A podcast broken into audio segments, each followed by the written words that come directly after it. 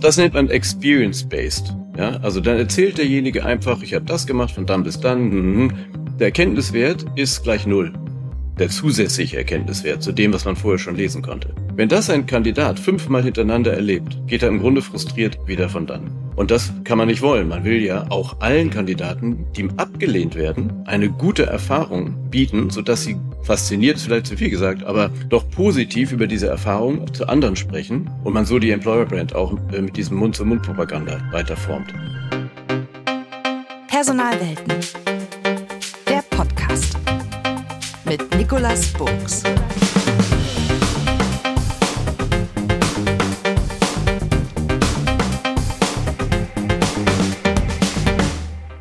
Herzlich willkommen zu einer neuen Episode von Personalwelten. Unterstützt wie immer von Fraser Jones, die führende national und international auf HR spezialisierte Executive Search und Recruitment Beratung. Heute begrüße ich Magnus Graf Lambsdorff. Er ist Mitglied im Advisory Board und Mitgesellschafter bei Talents Connect. Darüber hinaus aber auch Senior Advisor bei Amrop Civitas. Das ist eine große führende Personalberater und Executive Search Company. Er ist aber auch Business Angel und zuvor war er langjähriger Partner bei der Personalberatung Egon Zehnder. Also da werden wir nachher auch noch drauf zu sprechen kommen, was er dort für Erfahrungen in dem Thema gemacht hat, worum es heute geht, nämlich Kandidateninterviews. Die sind ein zentraler Bestandteil eines guten, eines jeden guten Recruiting-Prozesses und entscheiden oft über Erfolg oder Misserfolg bei der Suche nach der perfekten Persönlichkeit für eine Position. In den letzten Jahren haben sich ganz viele Bereiche im Recruiting professionalisiert. Jedoch, das ist mein, das ist sein Eindruck, gerade dieses Kandidatengespräch, das wurde dabei oft vergessen oder zumindest stiefmütterlich behandelt. Wir wollen heute darüber sprechen, was ein gutes Kandidatengespräch ausmacht, wer es führt, wie man es führt und auch besonders wichtig, wie man die Qualität eines solchen Gespräches ermitteln kann oder es zumindest sollte. Wir werden auch Beispiele geben und darüber sprechen, wie Unternehmen erfolgreich in diesem Bereich Standards und Prozesse entwickelt haben. Und ja, vielleicht kann man ja das ein oder andere davon übernehmen oder sich zumindest davon inspirieren lassen. Herzlich willkommen, Magnus. Schön, dass du da bist. Ja, Nick, vielen Dank. Bin schon sehr gespannt auf unser Gespräch. Ich habe auch mal überlegt, wir beide sind ja wahnsinnig aktiv im Bereich Personal, Personalsuche, haben die verschiedensten Sachen gemacht. Was glaubst du, wie viel Interviews, in was für einer Rolle auch immer, hast du schon in deinem Leben, deinem Berufsleben geführt? Hm. Ähm, also vermutlich äh, bei Egon Zehnder und auch danach dann in verschiedenen anderen Rollen, äh, nehme ich mal an, anderthalb bis 2000. So habe ich mal so ein bisschen überschlagen. Wahnsinn, wahnsinnig viele. Und, und wenn du das mal alle so Revue passieren lässt, was, was ist es denn, was dir bei dem Thema Kandidateninterview so ganz spontan einfällt, wenn man über tausend solche Gespräche geführt hat? Naja, eigentlich ist natürlich jedes anders, weil jedes Mal ist ein anderer Mensch, der einem gegenüber sitzt. Ähm, man, man braucht äh, oder man sollte sich die notwendige Neugier erhalten, um wieder sich äh, jedes Mal auf äh, den Menschen einzulassen, ähm, mit dem man sich unterhält. Und vor allem, was ich über die Zeit gelernt habe, ist ähm, dieses äh, Verhältnis zwischen Interviewer und Interviewten sollte möglichst äh, so sein, dass man sich auf Augenhöhe äh, begegnet ähm, und nicht der eine sich so fühlt, als wenn er eben als Bewerber, finde ich so, so ein altes Wort, sondern eher als Kandidat äh, jemand gegenüber sitzt und gleich, beide gleich äh, ähm, darauf aus sind, herauszufinden, ob eine zukünftige Zusammenarbeit halt funktionieren könnte. Aber als Berater hat man natürlich diese äh, Interviews äh, in Vorbereitung geführt, um dann dabei zu sein, wenn derjenige, der wirklich äh, denjenigen einstellen wollte. Du machst das ja schon lange, sehr lange. Und wenn man das so lange macht, wie du das machst und auch so oft das macht, wie du das machst, dann stellt sich natürlich schon die Frage, das macht man ja auch gerne, weil sonst würde man es nicht so oft und so lange machen. Was, was treibt dich eigentlich sozusagen in diesen Personalbereich hinein und speziell auch in dieses Thema identifizieren, auswählen, ähm, kommunizieren mit, mit Menschen, mit Kandidaten? Was ist dein, dein Motivator? Ja, ich bin immer wieder gespannt auf die Geschichten, äh, die ich höre. Ne? Ähm, ich fange auch immer sehr früh im Leben derjenigen an, die ich äh, kennenlernen möchte und äh, äh, die ich besser verstehen möchte. Ähm, also ich versuche wirklich herauszufinden, was hat jemanden schon vielleicht sogar zurück in der Kindheit geprägt? Was äh, wurde ihm mitgegeben? Was hat er mitgenommen? Ähm, wie hat sich das auf sein Leben ausgewirkt? Weil äh, all das spielt eine große Rolle. Natürlich auch äh, dann im beruflich, in der beruflichen Zusammenarbeit. Ähm, und da zu verstehen, ähm, wo jemand herkommt, ist mir immer sehr wichtig. Ich wär oft gefragt oder so nach dem Motto, was für Leute äh, sollen wir denn bei uns im Unternehmen dann für Interviewers ausbilden oder sie dazu heranziehen? Ähm, dann ist mal so eine Frage, was für eine Persönlichkeit macht eigentlich einen guten Interviewer aus? Ich frage mal etwas flapsig, was bist du denn für eine Persönlichkeit, für ein Mensch, der offensichtlich dieses Interviewthema so lange und so gut auch schon macht?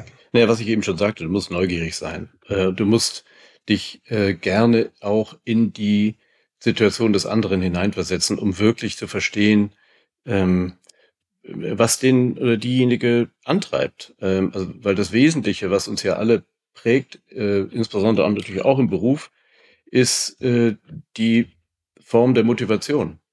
Was äh, motiviert mich jeden Morgen aufzustehen, um meinen Job zu machen? Ähm, und das herauszufinden, ist einfach super spannend. Äh, das geht mir ganz genauso. Ähm, ich, ich, ich möchte gerne herausfinden, was andere Menschen antreibt. Und äh, man muss gut zuhören können. Nicht? Wenn man so viele Gespräche führt, wo man ja nicht selber sprechen soll und reden soll, sondern der andere. Man soll ja denjenigen dazu bringen, äh, viel von sich preiszugeben.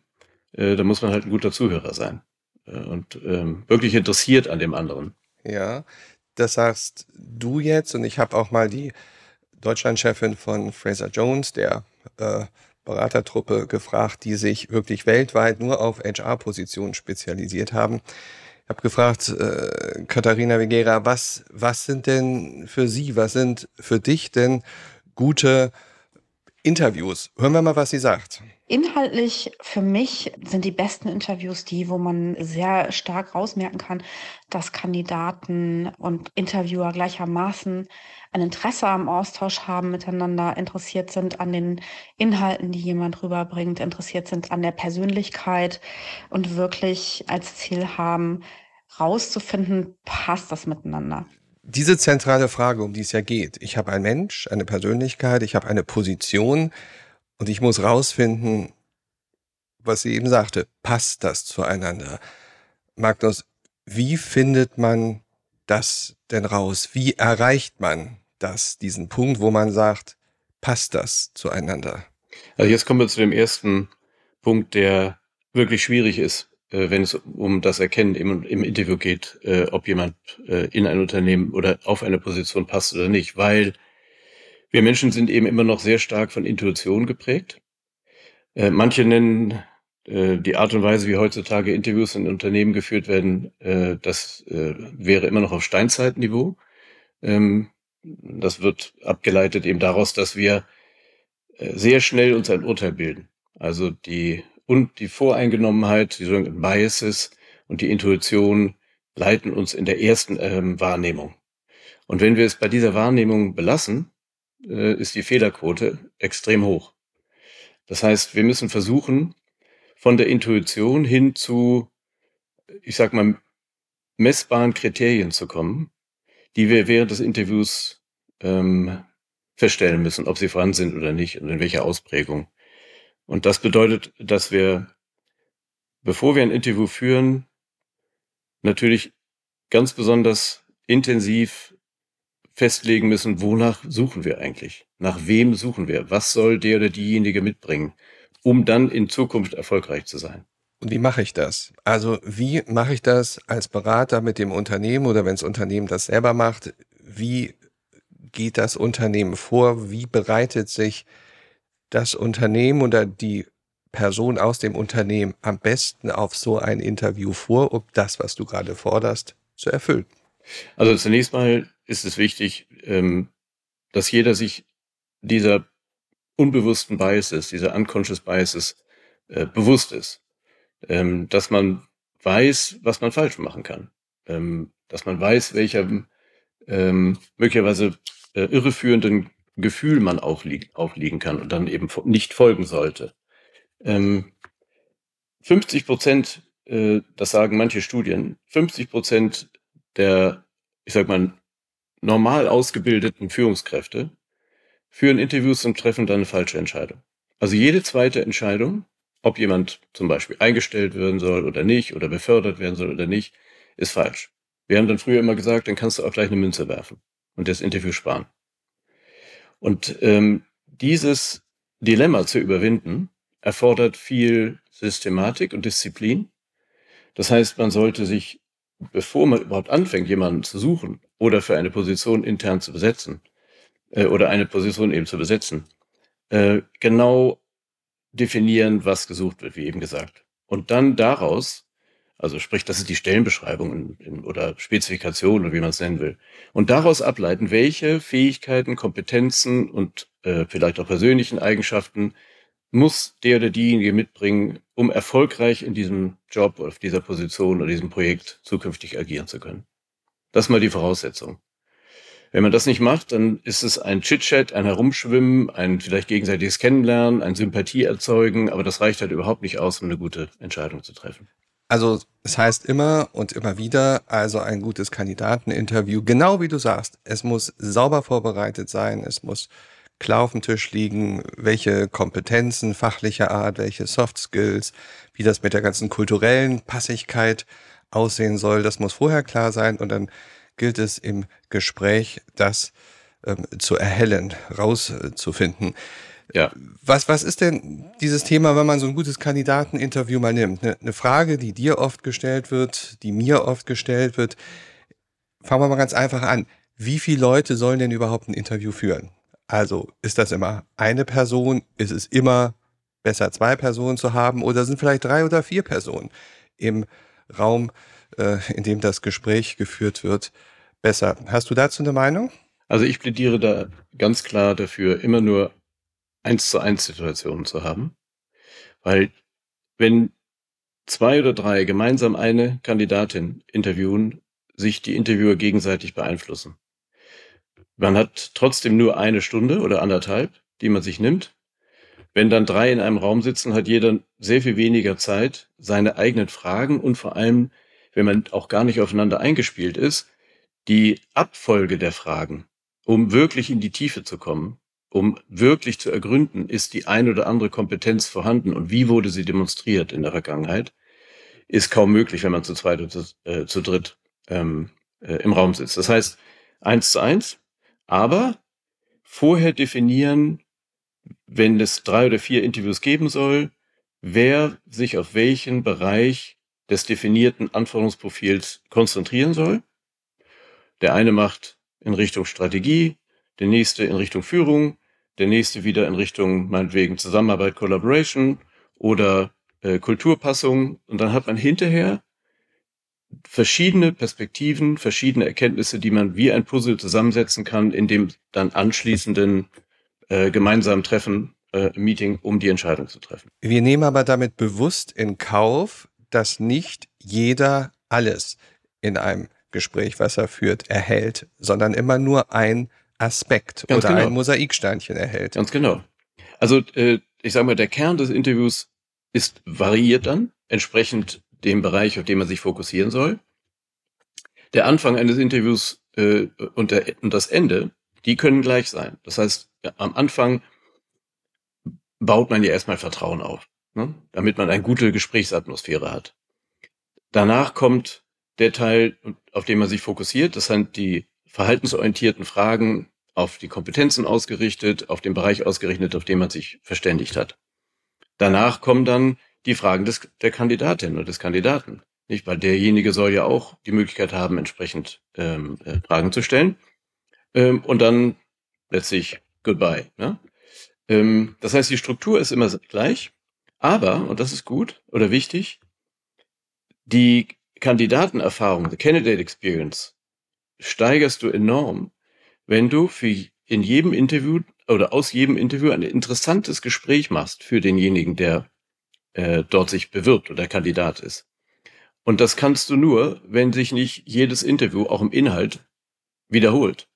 Wenn also, wie üblich leider in den meisten Konstellationen, geht der Interviewer so vor, dass er begrüßt und dann sagt, ja, erzählen Sie mir mal Ihren Lebenslauf. Den habe ich zwar schon gelesen, aber ich hätte gerne nochmal Ihre Perspektive. Ja. So. Und dann, äh, das, das nennt man Experience-Based. Ja, also dann erzählt derjenige einfach, ich habe das gemacht von dann bis dann. Hm, hm. Der Erkenntniswert ist gleich null. Der zusätzliche Erkenntniswert zu dem, was man vorher schon lesen konnte. Wenn das ein Kandidat fünfmal hintereinander erlebt, geht er im Grunde frustriert wieder von dann. Und das kann man nicht wollen. Man will ja auch allen Kandidaten, die abgelehnt werden, eine gute Erfahrung bieten, sodass sie fasziniert ist vielleicht zu viel gesagt, aber doch positiv über diese Erfahrung zu anderen sprechen und man so die Employer Brand auch äh, mit diesem Mund-zu-Mund-Propaganda weiterformt. Das heißt, die Struktur vorher verabreden, hinterher die äh, jeweiligen Perspektiven, Beobachtungen und Erkenntnisse zusammenlegen, Entscheidungen treffen.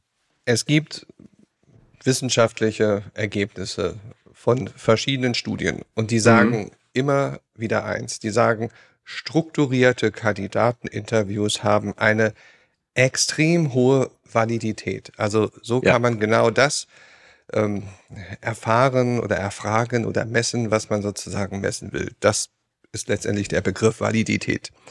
Ja. Nun gibt's aber auch einen Knackepunkt. Und den Knackepunkt würden wir mal besprechen, wenn wir mal gehört haben, was Katharina zu einem Thema gesagt hat, wo nämlich genau das eine Rolle spielt. Strukturiertes Interview. Inhaltlich ist es natürlich auch wahnsinnig wichtig, so banal es klingt, sich gegenseitig zuzuhören. Das ist, was ich oftmals sehe, was dann eben tatsächlich gute von schlechten Interviews unterscheidet, dass einer der Gesprächspartner oder Partnerinnen eben nicht zuhört, sondern einfach nur nach einem Schema F vorgeht oder auf Fragen nicht eingeht, auf Antworten nicht eingeht. Und das macht für mich kein besonders gutes Interview aus. Also die Frage, die sich jetzt daraus ableitet, strukturiertes, vorformatiertes, vorgegebenes Interview versus auf die Person zugehen, eingehen, ähm, eher ein freies Gespräch führen. Wie findet man die Verbindung zwischen diesen beiden Extremen, Markus? Äh, ich glaube durch Erfahrung. Je mehr Interviews man führt, umso, ähm, ich sag mal, lockerer wird man und umso sicherer.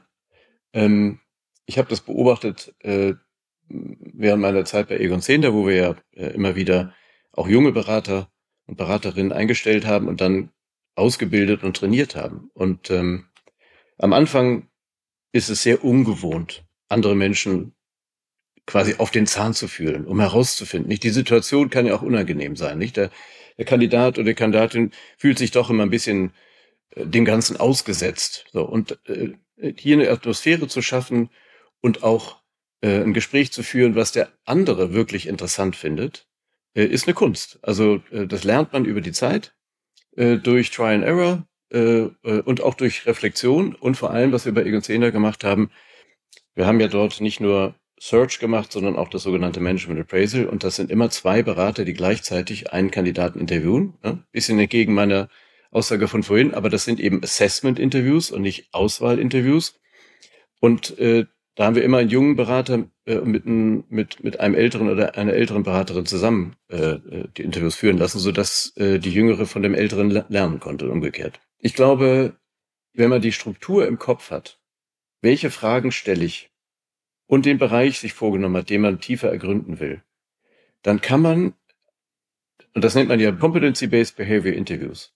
Das heißt, man braucht nur ein, zwei Situationen komplexerer Art, die der Kandidat durchlebt und bewältigt hat. Anhand dieser Situation kann man mit guten Fragen, nämlich zum Beispiel Tell me about the situation, also beschreib einfach die Situation. Wie fing es an? Was hast du gemacht? What's next? Immer weiter proben, immer tiefer in diese Situation hineingehen. Davon braucht man zwei, drei während eines Interviews von eineinhalb Stunden. Und du kannst quasi einen 360-Grad-Rundflug um den Kandidaten, die Kandidatin machen um herauszufinden, wie hat er die Situation wahrgenommen, dann geplant, andere einbezogen, sein Team geführt, ähm, Ergebnisse orientiert, Hindernisse überwunden. Und das kann man alles durch Fragen, die nie in die Zukunft gerichtet sind, so nach dem Motto, was würden Sie tun, wenn? Weil dann können die Geschichtenerzähler, und davon gibt es viele, eher punkten, als wenn sie fragen, wenn man fragt, erklär mir genau die Situation, was war die Aufgabe, wie bist du vorgegangen, was war das Ergebnis? Da ist no way out. Wenn wir jetzt die Qualität eines Kandidatengesprächs beurteilen sollten oder müssten. Und wir sitzen als Berater ja oft dabei, wenn Unternehmen Gespräche mit ihren Kandidaten führen. Oft sitzen wir als stille Beobachter dabei. Ähm, was für Kriterien würdest du anlegen, um nicht den Kandidaten, sondern die Qualität des Kandidatengesprächs zu beurteilen? Also ich habe sehr viele Interview-Trainings gemacht mit ähm, Führungsteams, Vorstandsteams, ähm, in mittelständischen Unternehmen, in Großkonzernen, weil wir immer wieder gemerkt haben, wie doch wenig zielführend und ergebnisorientiert oder ich würde fast sagen ergebnisfähig äh, Interviews geführt wurden. Weil, um das vielleicht noch kurz anzuführen, es gibt in, zumindest in Deutschland, aber ich habe das auch nirgendwo anders gesehen in der Welt, keine strukturierte Ausbildung dahin, wie man Interviews führt. Weder im Studium noch im Unternehmen. Also es gibt ganz wenige, vielleicht manche der großen neuen digitalen Unternehmen haben das ein bisschen eingeführt.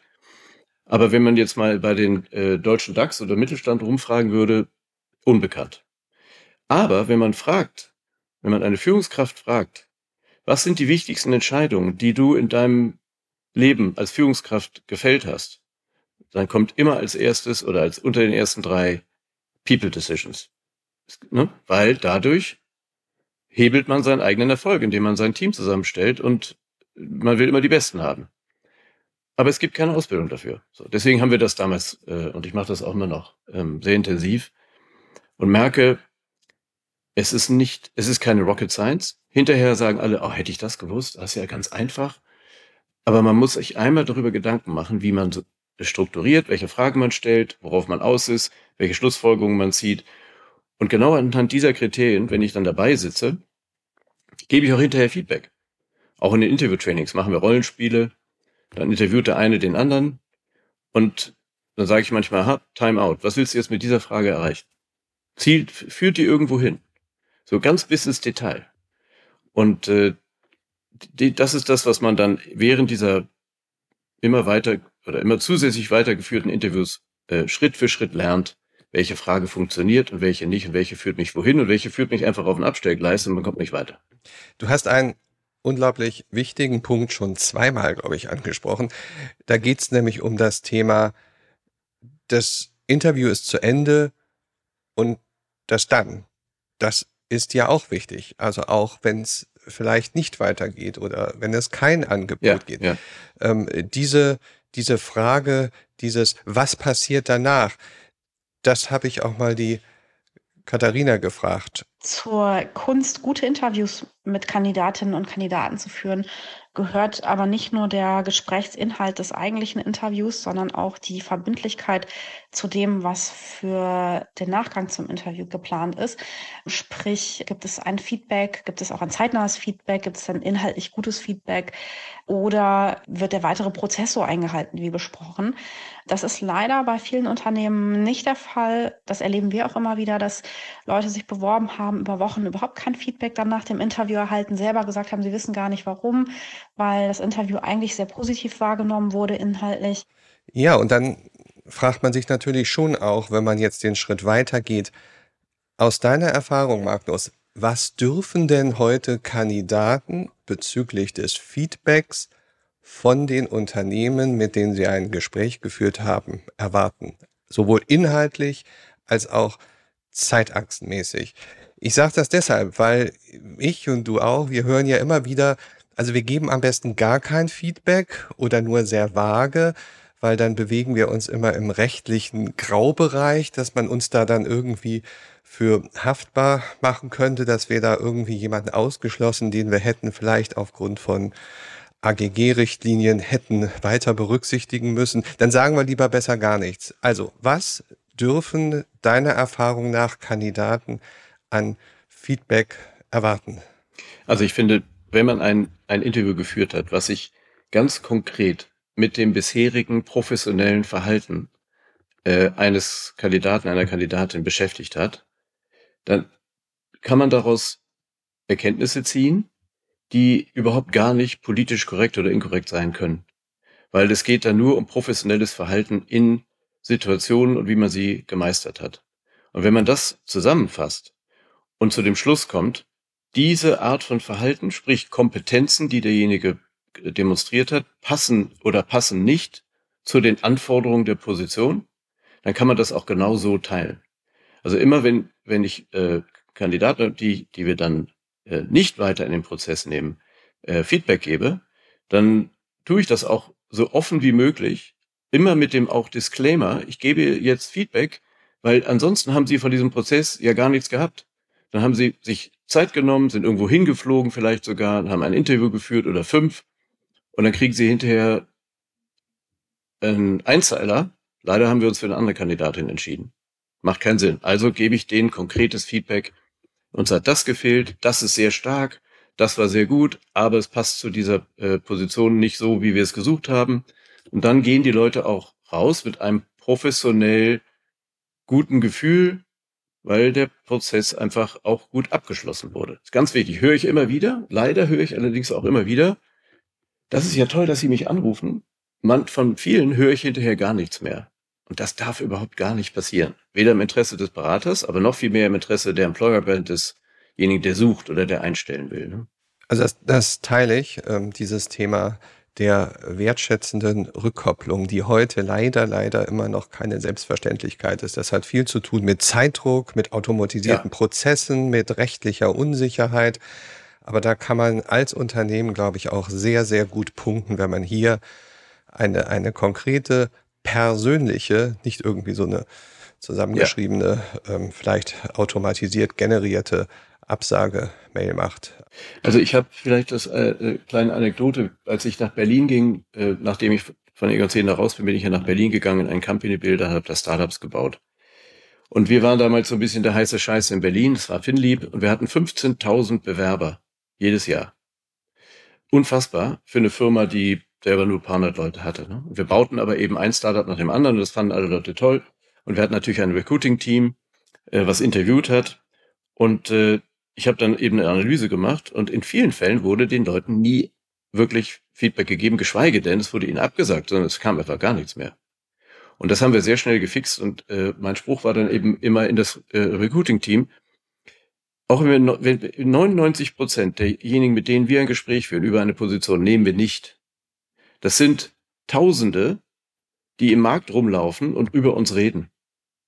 Und wenn die frustriert äh, empfinden, dass wir das nicht professionell gehandelt haben, dann wird der, der, der Berg immer steiler, den wir den Stein hochrollen müssen. Das bringt also gar nichts. Also investiert in die Zeit, zumindest kurz und knapp und klar professionell abzusagen.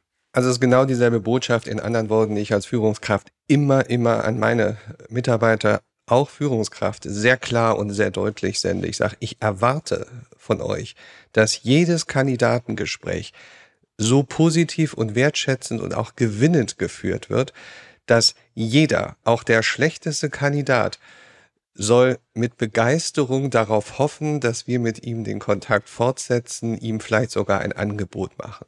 Und wir sind diejenigen, die dann am Ende des Tages entscheiden, dass wir es vielleicht, warum auch immer, nicht wollen. Es darf nicht der Kandidat schon aus dem Gespräch rausgehen und sagen, was war das denn für eine Veranstaltung? Da muss ich nicht äh, dabei sein. Nein, vor allem äh, ist es ja auch so, ähm, als Unternehmen ähm, hat man eben so und so viele offene Stellen in verschiedenen Funktionen und verschiedenen Bereichen und äh, sucht dann und dann passt der ein oder andere eben nicht. Aber es kann ja sein, dass es äh, sich äh, Möglichkeiten auftun in einer völlig anderen Bereich, in völlig anderen Position, wo der oder diejenige, die man da gesehen hat, dann passt. Das heißt, am besten ist es doch, wenn man mit demjenigen verabredet, dieses Mal passt es nicht, aber wir kommen gerne wieder auf dich zu, wenn wir dann was Passendes haben und dürfen wir dich vielleicht sogar in so eine Art Alumni, ne, Alumni ist falsch, aber jedenfalls Talentpool, wie auch immer. Können wir dich äh, ab, dir ab und zu mal eine E-Mail schicken wird's, und so weiter. So, wenn man das Gummiband ne, erhält, das darf nie reißen zu jemandem, mit dem man sich schon mal beschäftigt hat, in dem man ja Zeit investiert hat. Und ähm, nicht, nicht ohne Gründe. Ne? Ähm, weil man macht ja auch eine Analyse vorher, bevor man jemanden überhaupt ähm, äh, interviewt. Magnus, ich habe eine kleine Überraschung für dich vorbereitet. Ich habe nämlich kurze Statements, ganz kurze Statements und da bitte ich dich einfach spielerisch locker sich zu jedem Statement mit ganz kurzen Worten, Sätzen, vielleicht auch nur ein Wort ähm, zu positionieren. Hast du Lust drauf, dass wir das mal machen? Also wie im Fernsehen. Vervollständigen Sie diesen Satz, ja? Ja, so ein bisschen in die Richtung. Also, Kandidatengespräch. Bist du Typ Tee, Typ Kaffee oder Typ Wasser? Wasser. Deine Lieblingseröffnungsfrage bei Kandidatengespräche? Erzählen Sie mir, was die Themen bei Ihnen zu Hause am Frühstückstisch waren, als Sie noch ein kleines Kind waren. Notizen während des Gesprächs oder danach? Sehr intensiv während des Gesprächs, weil mein Gedächtnis ist zu, zu schwach, um das hinterher alles aufzuschreiben. Dein Top-Tipp, um sich auf ein Interview optimal vorzubereiten? Die ersten drei, vier Fragen gut überlegen und dann let it flow. Dein Horrorerlebnis beim Interview? Wenn Kandidaten anderthalb Stunden über ihr Leben erzählen und dann erst mitten im Studium gelandet sind schließt sich die nächste Frage direkt daran an, als ob du sie geahnt hättest. Dein Tipp, um Vielredner einzufangen.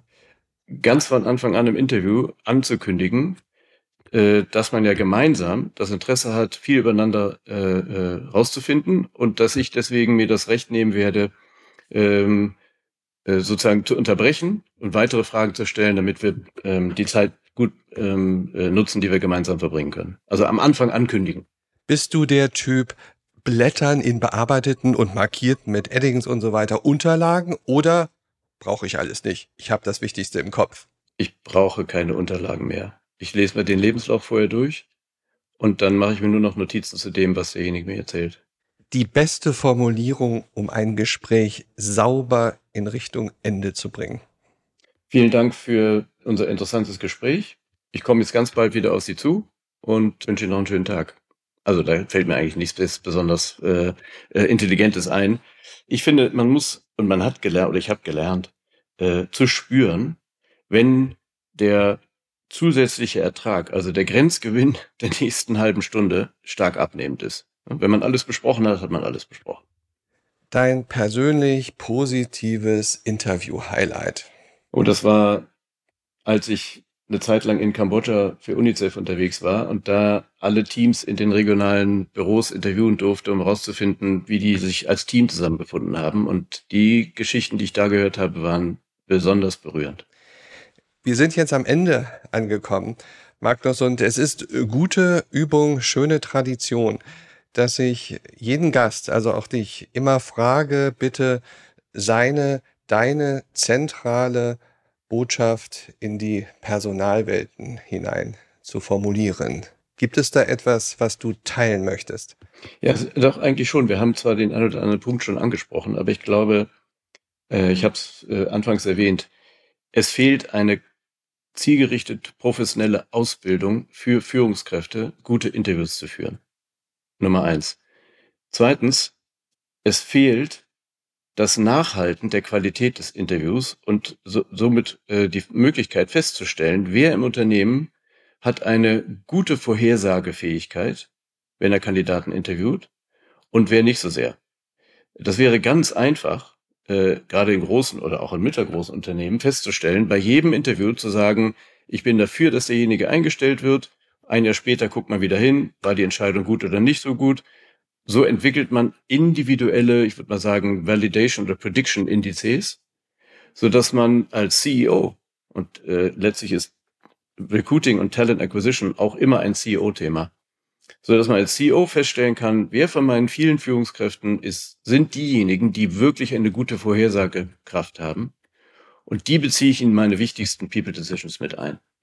Und das dritte ist, wirklich im Unternehmen einen gut durchdachten, strukturierten Prozess, der auch ein gutes Interview äh, beinhaltet, aufzusetzen, zu trainieren und darauf zu achten, dass dieser Prozess eingehalten wird, weil die Kosten einer falschen Entscheidung, äh, gerade auf dem Niveau von Führungskräften, sind immens. Man sagt, es kostet zwei bis drei Jahresgehälter, äh, wenn eine Entscheidung nach relativ kurz, also nach sechs oder zwölf Monaten wieder ähm, revidiert werden muss.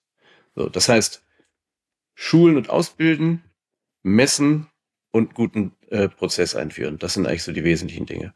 Wenn ich das so höre, gerade deine zentralen Botschaften, da äh, fällt mir ein, ich glaube, es war Jack Welch von, von General Electric, der berühmte CEO, der mal gesagt hat, der Erfolg liegt nicht in der Fähigkeit eines Unternehmens, gute Leute zu finden, sondern darin, gute Leute zu erkennen.